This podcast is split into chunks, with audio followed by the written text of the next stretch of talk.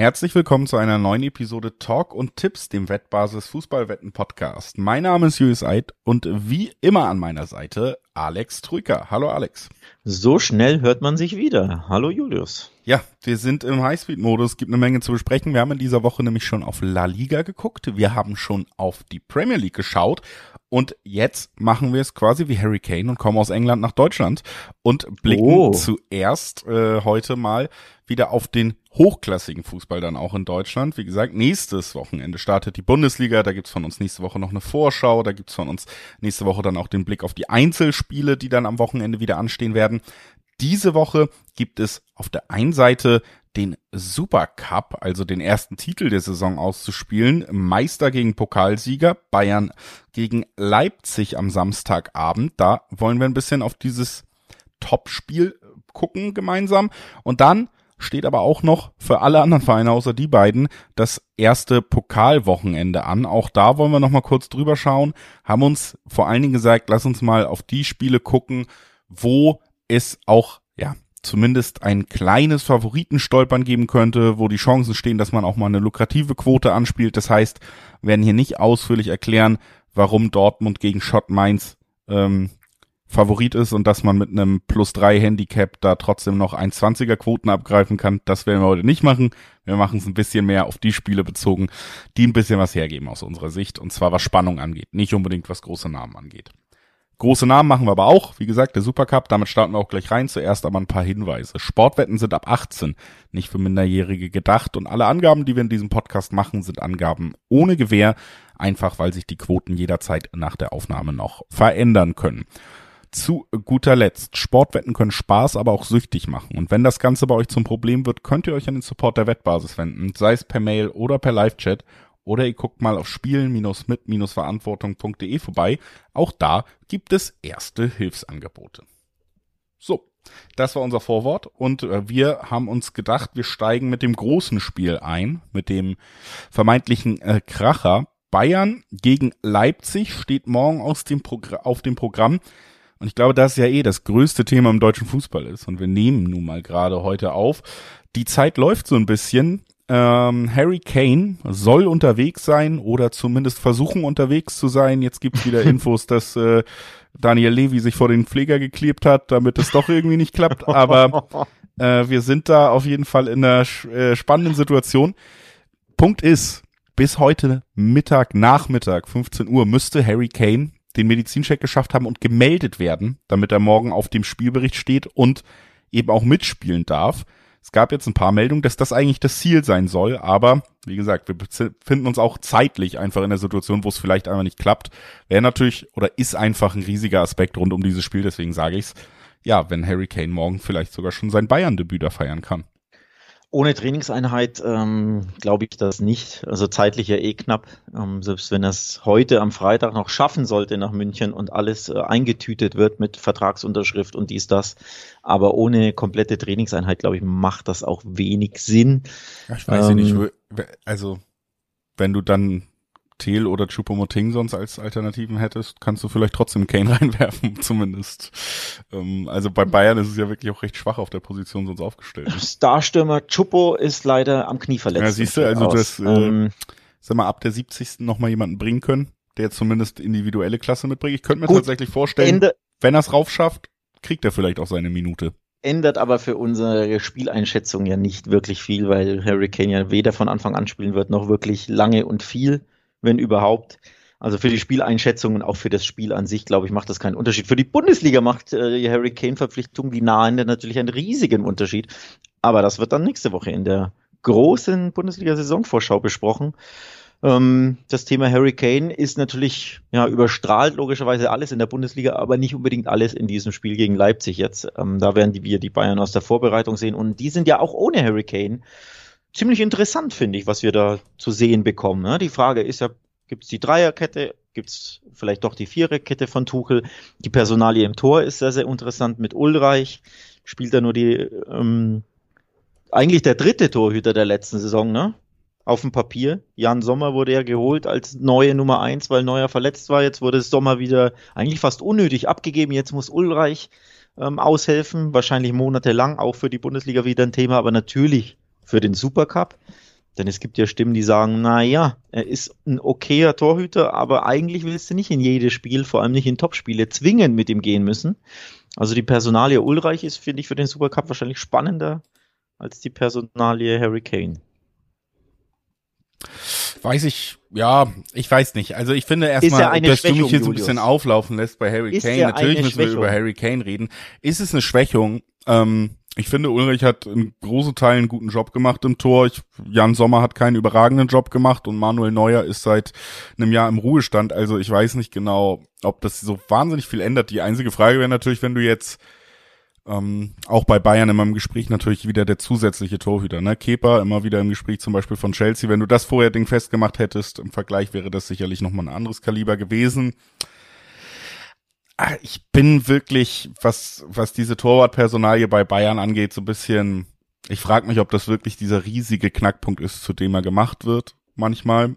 Da sehe ich zum Beispiel die Stürmerposition als deutlich größeren Knackpunkt auch und den haben sie ja jetzt wahrscheinlich dann auch ja, namensgewaltig adressiert, auch wenn es morgen vielleicht noch nicht so eine große Rolle spielen wird.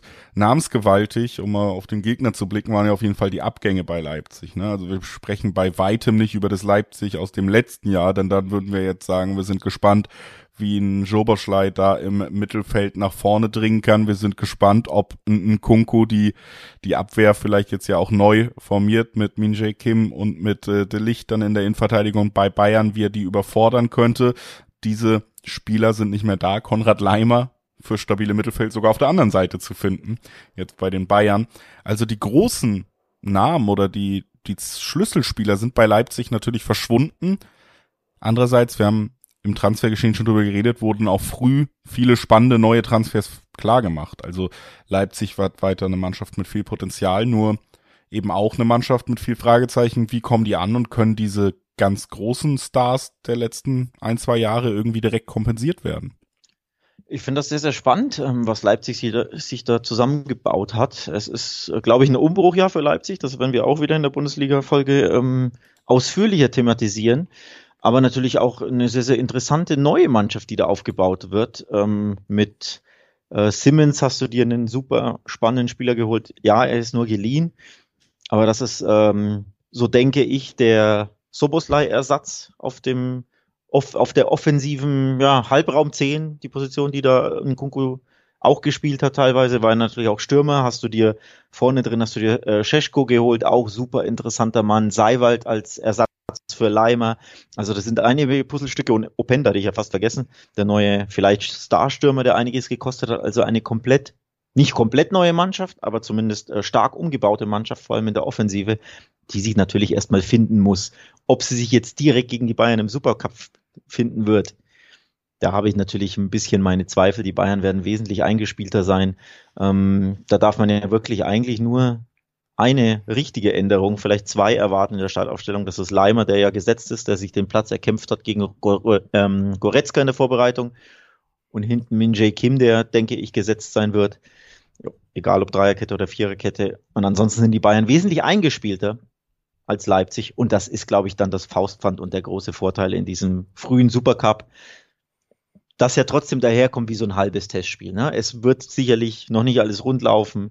Keiner gibt 130 Prozent in dem Spiel. Es ist auch ein bisschen noch zum Einspielen gedacht, aber natürlich geht es um ein bisschen Prestige vorab.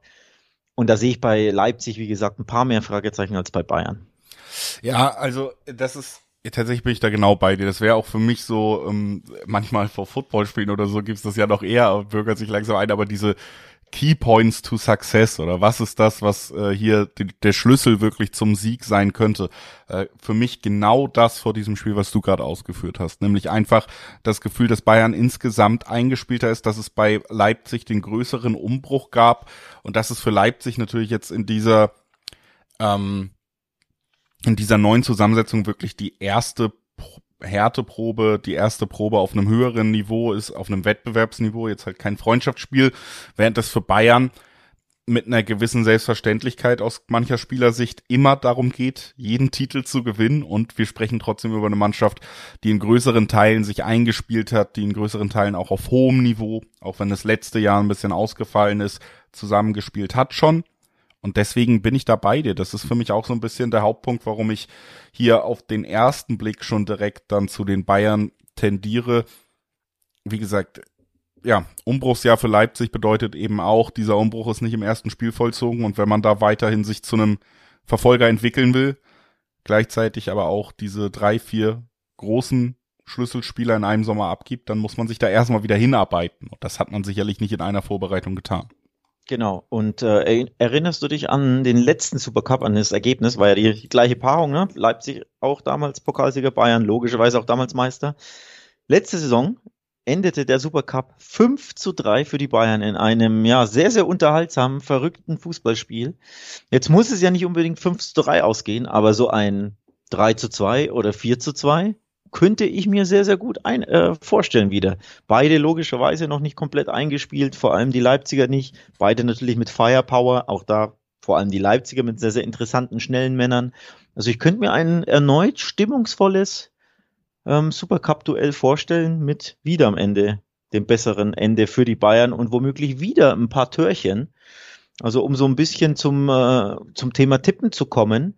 Dass Bayern Favorit ist, ist klar. Brauchen wir nicht drüber reden. 1,60er, 1,50er Quoten gibt es auf den Bayern-Sieg. Aber Bayern gewinnt und over 2,5 Tore. Das ist hier der Tipp, den ich spannend finde. Und wenn man ihn noch ein bisschen garnieren will, vielleicht eben sogar over 3,5 Tore.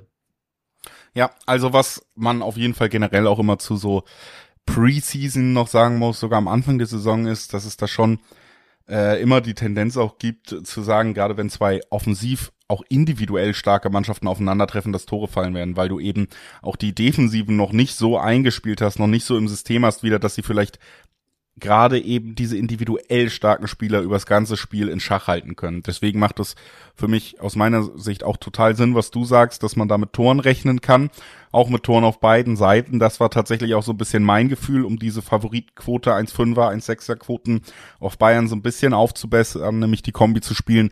Bayern gewinnt mit Gegentor. Bayern gewinnt mit Gegentor ist natürlich dann auch die Kombi, die bedeutet, es muss mindestens 2-1 ausgehen. Da sind wir auch schon direkt bei deinem 2,5er Tipp mit drin. Weit zum 3,5er Tipp ist es auch nicht. Aber Bayern gewinnt, trotzdem Leipzig zeigt, sie haben Tempo, sie haben eine gewisse individuelle Klasse und ja, ein Pavard überlegt noch, ob er nicht doch woanders hinwechseln will und passt dann einmal nicht auf. Das ganz genau. ist schon sehr gut vorstellbar. Ne? Ja, die, ähm, die sorry, die letzten beiden Testspielresultate äh, der Bayern lauteten 4-2 gegen Monaco und 4-3 gegen Liverpool. Also das ging ja auch schon genau in die Richtung, die wir auch so ein bisschen erwarten nochmal. Es müssen ja nicht sieben Tore sein, es muss ja kein 4-3 oder 5-3 wieder sein. Aber ein 4-2, ein 3-1 ne, wäre auch schon über, sowohl über 2,5 Tore als auch über 3,5 Tore. Du hättest wieder Tore auf beiden Seiten. Das sind definitiv sehr gut vorstellbare Ergebnisse. Für uns aber, ich sage jetzt fast schon leider, mit dem altbekannten Resultat, nämlich Supercup-Sieger Bayern München, oder? Ja, also dürfte der Auftakt, äh, wenn Harry Kane nicht, äh, also wenn Harry Kane jetzt irgendwann ankommt, egal ob er morgen spielt oder nicht, könnte das der Auftakt für eine Saison sein, in der wir nicht viele andere Vereine jubeln sehen. Aber, Aber wenn er wenn er auf der Tribüne sitzt, darf er sich denn diesen Titel aufs Revier Das ist halt, glaube ich, die Fehlt Frage, weshalb man auch versucht, dass er morgen im Kader ist, weil es wäre ja für ihn ein sehr besonderes Gefühl, mal einen Titel zu gewinnen. Äh, ähm, also, wenn Bayern in der 90. 3-1 führt, dann schnell einwechseln lassen, zwei Minuten Nachspielzeit mitnehmen und dann Harry Kane hat endlich einen Titel gewonnen und kann den in die Höhe stemmen, oder was? Ja, ich meine, die Posts so. sind vorbereitet für den Gag. Ja. Ähm, aber ja, kann ich mir sogar vorstellen, wenn es irgendwie möglich ist, dass er eine Rolle spielen wird. Wenn auch sicherlich nicht die Hauptrolle. Also auf dem Feld. Neben dem Feld wird er, selbst wenn er nur im Stadion ist, die Hauptrolle spielen, lass uns ehrlich sein.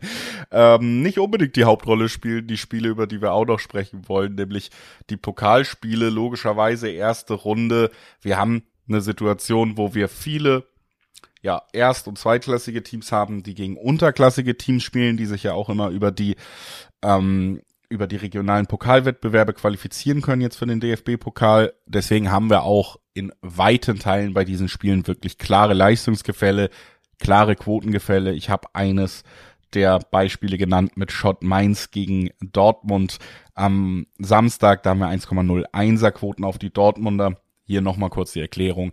Deswegen werden wir da jetzt nicht explizit jedes Spiel besprechen und vor allen Dingen diese Spiele, wo vielleicht Dortmund an sich naheliegend ist, vom Namen her, das besprechen wir, das ist ein großer Verein, ist ein beliebter Verein, über den viele was hören wollen.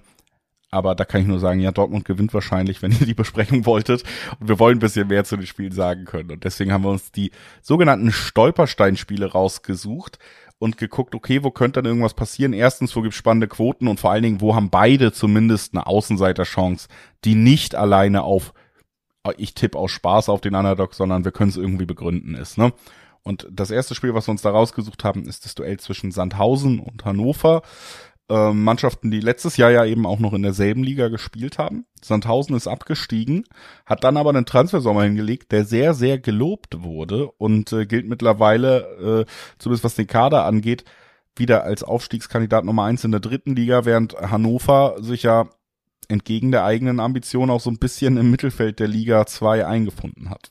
Ja, und ähm, als äh, vorauseilende Info vor unseren Stolpersteinspielen, also diesen Spielen, wo der Favorit natürlich trotzdem der Favorit ist, aber sich möglicherweise einfach schwer tun wird und vielleicht eben sogar wirklich stolpert. Also es ähm, durchaus Gründe gibt, auf den Außenseiter zu setzen oder von ihm etwas zu erwarten. Und das ist beispielsweise bei den äh, Drittligisten ist es ja so, dass sie einfach einen Ticken weiter sind als die Bundesligisten. Ähm, denn die dritte Liga hat ja schon begonnen und die Bundesliga noch nicht. Ähm, ist jetzt für Hannover nicht relevant, aber ja für das ein oder andere Spiel, das wir dann besprechen werden. Auch die Zweitligisten, ne? Beim äh, Thema Braunschweig-Schalke, das ist auch ein Spiel, das wir auf dem Zettel haben. Die Braunschweiger sind schon einfach schon im Flow und Nee, nicht Schalke. Ich bin ja völlig verwirrt, Julius. Du musst ja dazwischen grätschen hier. Ich äh, lasse dich ja immer erstmal ausreden und dann korrigiere ich hinten raus. das, wie, wie, wieso wieso glaube ich denn gerade, dass Schalke noch Erstlig ist? Das ist mir ein, das ist ein Fauxpass, ja. Ähm, bei Köln-Osnabrück ist es der Fall, zum Beispiel. Genau. Ne? Da hatten wir, da hatten wir eine Mannschaft, die schon im Saft steht, einen Zweitligisten und einen Erstligisten, der sie noch finden muss. Also das hinten raus nur als Disclaimer. Ne? Es gibt bei den Drittligisten, jetzt komme ich endlich zu Sandhausen, ähm, einfach schon Mannschaften, die schon ein Spielchen absolviert haben. Aber deine Sandhäuser sind doch nicht so euphorisch, wie man es vielleicht erwarten konnte in die Liga gestartet, denn es gab nur ein 0 zu 0 zum Auftakt. Trotz tollen Verstärkungen. Ja aber trotzdem, also insgesamt, wie gesagt, ich sehe Sandhausen mit einem ganz guten Kader und äh, es ist jetzt auch das Heimspiel und Sandhausen hat vielleicht nicht die Kulisse, aber ist auf jeden Fall immer irgendwie ein unangenehmer Ort, auch in der zweiten Liga gewesen. Vielleicht auch, weil die Spieler vom Gegner nie so Lust haben, da zu sein. So wirkt das dann manchmal. Aber tatsächlich mit diesem kleinen Heimvorteil, mit einem guten Drittligakader und einem Hannover, das ja auch in den letzten Jahren immer mal wieder generell für Negativerlebnisse steht und ich glaube auch in solche Spiele, zumindest aus dem Fanlager, immer mit einem gewissen Fatalismus Rhythmus schon reingeht. Ich sehe hier echt, also hier sehe ich echt die Chance auf einen Stolperer und dann eben auch Dreierquoten auf das Heimteam. Und das sei aus meiner Sicht erwähnt. Ist eines der wenigen Spiele, wo ich mich echt überreden lasse, dass es hier wirklich zum Stolpern kommen könnte. Und Stichwort Unentschieden Start. Hannover ist mit zwei Unentschieden in die Liga gestartet. Und das zweite war ja sehr, sehr bitter in Nürnberg in der, was war es, 90. oder wann, den Ausgleich kassiert. Nach 2-0 Führung nur 2 zu 2. Also nicht optimal in die Saison gestartet, ähm, Hannover. Und jetzt bei Sandhausen einem Aufstiegsaspiranten, einem frischen Absteiger. Das ist eine schwere Partie, deswegen haben wir das als Stolperstein hier rausgeschrieben. Und wenn du ans Stolpern von Sandhausen glaubst, und das spüre ich ein bisschen, dass das hier in der Luft liegt bei dir, dann kannst du Dreierquoten vorfinden, Julius. So ist es und das ist deswegen gar nicht so uninteressant. Äh wir gehen direkt mal weiter zum zweiten Stolpersteinspiel. Wir haben ja auch gesagt, wir wollen das ein bisschen kürzer halten, bei diesen Spielen hauptsächlich mal erwähnen und ein bisschen drauf gucken. Saarbrücken gegen den KSC ist mit ähnlichen Quoten ausgestattet wie Sandhausen gegen Hannover. Saarbrücken mit drei Dreierquoten und Karlsruhe mit den Zweierquoten. Hier muss ich sagen, finde ich aber eher die Zweierquoten auf den KSC spannend, die sich auch am vergangenen Wochenende dann gegen den ziemlich starken HSV noch zurückgekämpft haben, noch den Ausgleich in der Nachspielzeit schießen konnten, die ähm, ja auf dem Weg sind, sich in der zweiten Liga zumindest auch wieder wirklich zu etablieren. Und aus meiner Sicht haben die wirklich gute Chancen, hier weiterzukommen gegen Saarbrücken. Und da haben wir dann eher aus, also ein bisschen umgedreht, äh, da haben wir dann eher die Freude, dass die Quoten trotzdem höher sind auf den KSC. Also das ist für mich eher das, was ich hier angehen würde. Habe ich nicht groß was entgegenzusetzen. Ich finde die Zweierquoten beim KSC auch interessant. Ist kein leichtes Spiel, aber eben für Tippfreunde. Interessant, dass hier der Favorit eine Zweierquote hat, der ja in der zweiten Liga umgeschlagen ist bisher. Der ein Spiel gewonnen, ein Spiel unentschieden gespielt, unter anderem gegen unseren Top, Top, Top Aufstiegsfavoriten HSV äh, einen Punkt gerettet, sehr, sehr spät. Also da ist einiges drin, da ist so eine kleine Stindel auf Euphorie mit dabei ähm, beim KSC und dann Zweierquoten bei einem Drittligisten. Kann man anspielen, ne? Auf jeden Fall. Die Frage ist, was man anspielen kann, wenn Braunschweig auf Schalke trifft, denn da haben wir jetzt mal wirklich auch ein Duell, wo es spannend werden könnte. Trotzdem Quoten, ja, wieder ähnlich verteilt. Ne? 3,55er Quoten auf die Braunschweiger, 1,95er Quoten auf die Schalker, die zwar auswärts nach Braunschweig müssen und das ist durchaus ein Fanbollwerk, wenn man in Braunschweig antreten muss. Aber auch Schalke kann sich eigentlich ja immer auf guten Auswärts-Support berufen. Und auch hier muss ich sagen, fast die Zweierquoten auf Schalke spricht mich dann doch an. Ist das einzige Stolpersteinspiel bei uns, bei dem zwei Zweitligisten aufeinandertreffen. Genau. Ich glaube auch überhaupt der, ja. das einzige Spiel ne, in, in, dieser ersten Runde. Also allein deswegen aus Sicht des größeren Vereins, des Aufstiegsfavoriten und frischen Absteigers Schalke, ähm, die ich in der ersten Liga verortet hatte vor fünf Minuten. Sorry dafür. Ähm, natürlich in Stolperstein, also ein sehr, sehr unglückliches Los, ne, dass du hier als Zweitligist dann auch auf einen Zweitligisten triffst und dann nicht mal ein Heimspiel hast. Also aus Schalke Sicht definitiv ein Stolperstein. Die Braunschweiger, die aber natürlich alle beiden Spiele verloren haben bisher in der zweiten Bundesliga. Aber so optimal ist ja Schalke auch nicht in die Liga gestartet. Ich sage aber trotzdem hier, ich glaube, Schalke kommt weiter. Das wäre für mich persönlich also nicht für mich, sondern aus meiner Sicht für den Verein schon ein ziemlicher GAU, wenn du dann direkt in der ersten Liga, äh, in der ersten Runde scheitern würdest, nachdem du aus der ersten Liga abgestiegen bist und natürlich Euphorie entfachen möchtest im Aufstiegsrennen und dann sofort ausscheiden. Will ich mir und kann ich mir nicht vorstellen. Deswegen sage ich, Schalke kommt weiter, auch wenn es wahrscheinlich umkämpft wird, knapp, vielleicht mit einem Türchen Unterschied, vielleicht auch erst in der Verlängerung, aber ich setze darauf, dass die Schalke es irgendwie schaffen. Ja, würde ich mich auch wirklich anschließen, wie gesagt. Und auch hier die Quoten dann für einen Aufstiegsfavoriten Topverein in der zweiten Liga zumindest sind ja auch nicht schlecht. Würde mich fast wundern, wenn in der Liga die Quoten ähnlich hoch sind. Vielleicht gibt's da eher niedrigere Quoten. Also kann man nutzen bei diesem Duell. Und äh, was man auch nutzen kann, sind vier Achterquoten auf Jena. Die müssen nämlich gegen Hertha BSC ran. Und wenn Jena gewinnt, dann schreiben wir ja eigentlich nur eine logische Geschichte immer weiter fort, oder? Also würde ich das wirklich noch überraschen, wenn die Hertha auf den verkorksten Zweitliga-Auftakt jetzt auch noch, auch noch einen, ja, verkorksten DFB-Pokalauftritt draufsetzt. Die Mannschaft scheint sowieso nicht so gut zu funktionieren. Es gab schon die ersten Negativerlebnisse und dann die Negativerlebnisse der letzten fünf Jahre. Für mich wirklich, ja, da steckt so ein bisschen Folgerichtigkeit und dann eben eine sehr spannende Quote drin. Ja, das ist ein, äh, fast schon mehr als ein Stolperstein. Das ist ein, gibt es einen Blamierstein? Gibt sowas? Habe ich gerade erfunden, das Wort. Ja, für die Hertha natürlich, ähm, ja, da kann man sich erneut im Pokal blamieren. Sie scheitern seit vielen, vielen Jahren immer wieder sehr, sehr früh im Pokal, tun sich da ja sowieso schwer. Es gab immer wieder Erstrunden ausscheiden. Und jetzt hast du natürlich den Bundesliga, den Zweitliga-Auftakt komplett, ne, komplett in den Sand gesetzt mit zwei Niederlagen und noch keinem einzigen geschossenen Tor. Sie sind die einzige Mannschaft in der zweiten Liga, die noch kein Tor geschossen hat an zwei Spieltagen. Und da jetzt im Pokal bei Jena ran müssen, ich glaube, es gibt schönere äh, Spiele. Ist natürlich nur ein Regionalligist, also auf dem Papier ist da ja trotzdem ein bisschen, ne, klafft eine Lücke. Ist jetzt kein Drittligist, auch kein Zweitligist. Aber ich glaube, das wird richtig unangenehm für die Hertha, die natürlich noch im Krisenmodus ist. Ja, also natürlich auch hier, ähm, trotzdem haben wir dieses Liga-Gefälle. Wir haben ja auch klar bei den Quoten 1,6er auf, auf Hertha und auch das übrigens ja eine Quote, wenn man Kombischeine spielt, vielleicht über so einen Tag, wo sehr viele Spiele sind, auch gar nicht so uninteressant. Also wenn man sagt, der Favorit ähm, kann hier sich das Weiterkommen sichern und dann hole ich mir noch eine 1,6er-Quote für meinen Kombischein daraus, ist das ja vielleicht auch gar nicht uninteressant, resultiert aber eben auch daraus, da bin ich mir ziemlich sicher, wenn die Hertha jetzt mit zwei Siegen in die zweite Liga gestartet wäre und nicht so katastrophal performen würde, dann hätten wir hier eher ein Zweierquoten auf die Hertha. Ne? Also da siehst du schon, das kommt auch irgendwo her, da läuft gehörig was schief. Und wie gesagt, für mich ist das hier auf jeden Fall eins der Spiele, Gerade auch, weil wir dann auch nicht mehr über eine 250er oder Dreierquote reden, wie bei anderen Spielen, sondern wir reden hier über eine fast Fünferquote auf Jena. Und das finde ich schon interessant, weil ich, sag mal so, irgendein Spiel musst du dir ja auch raussuchen, wo eine größere größere Sensation passiert. Das hatten wir ja eigentlich immer, ne? Wir haben da so Absolut. viele Spiele an einem Wochenende. Irgendwo passiert was und die Hertha ist natürlich einfach gemacht dafür in den letzten Jahren. Absolut. Deswegen absolut. spannende Quote und für mich wirklich auch eines der Spiele, wo ich sagen würde, naja, ausschließen kannst du es nun wirklich nicht, dass die Hertha mal wieder liefert, was sie so lange schon so zuverlässig liefert.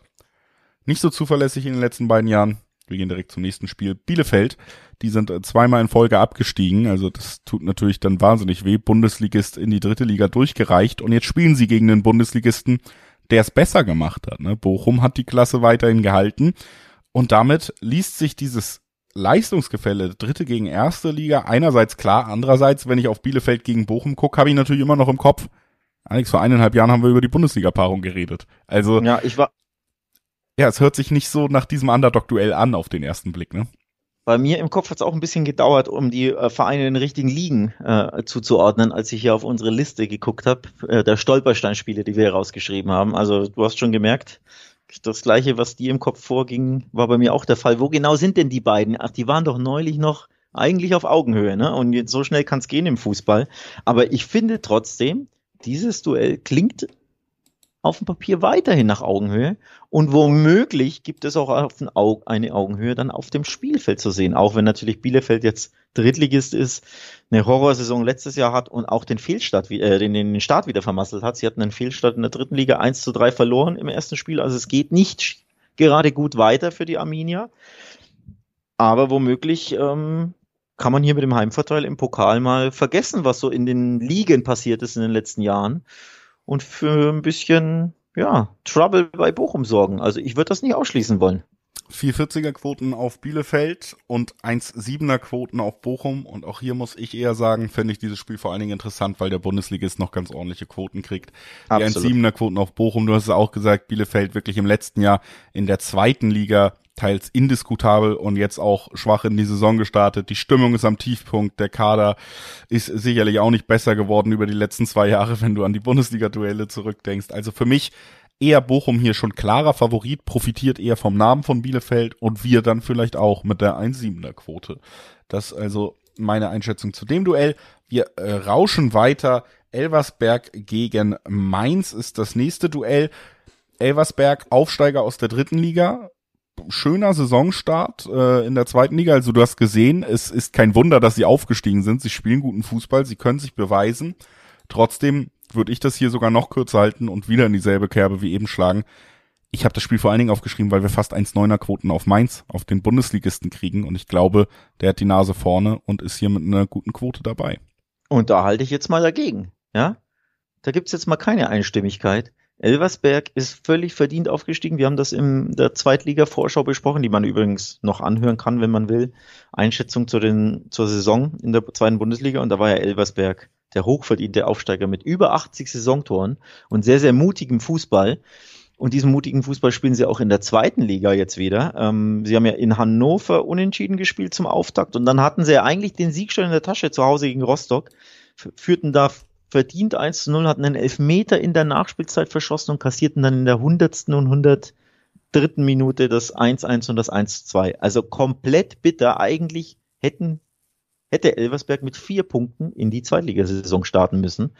Und dann hätten sie ein richtiges Ausrufezeichen äh, gesetzt, weil dann wären sie irgendwie Platz 4, 5, 6 gewesen. Und so liest sich das natürlich ein bisschen blöder, weil diese, diese Niederlage gegen Rostock so doof ausfiel. Aber das ist eine Mannschaft, die definitiv mithalten kann, die definitiv Mannschaften ärgern kann, auch Mannschaften, die logischerweise mehr Budget haben, über ihnen in der Tabelle stehen, auch vom Rang und vom Namen her. Und dass sie das im Pokal schaffen, hat man ja auch gesehen letzte Saison. Haben sie nicht Leverkusen rausgeschmissen? Ich meine schon. Also Elversberg funktioniert als Mannschaft. Elversberg ist unglaublich, ähm, ja, voller Selbstbewusstsein. Sie glauben an sich, sie geben Vollgas. Und Mainz, die noch keinen Pflichtspiel absolviert haben, werden das zu spüren bekommen, fürchte ich.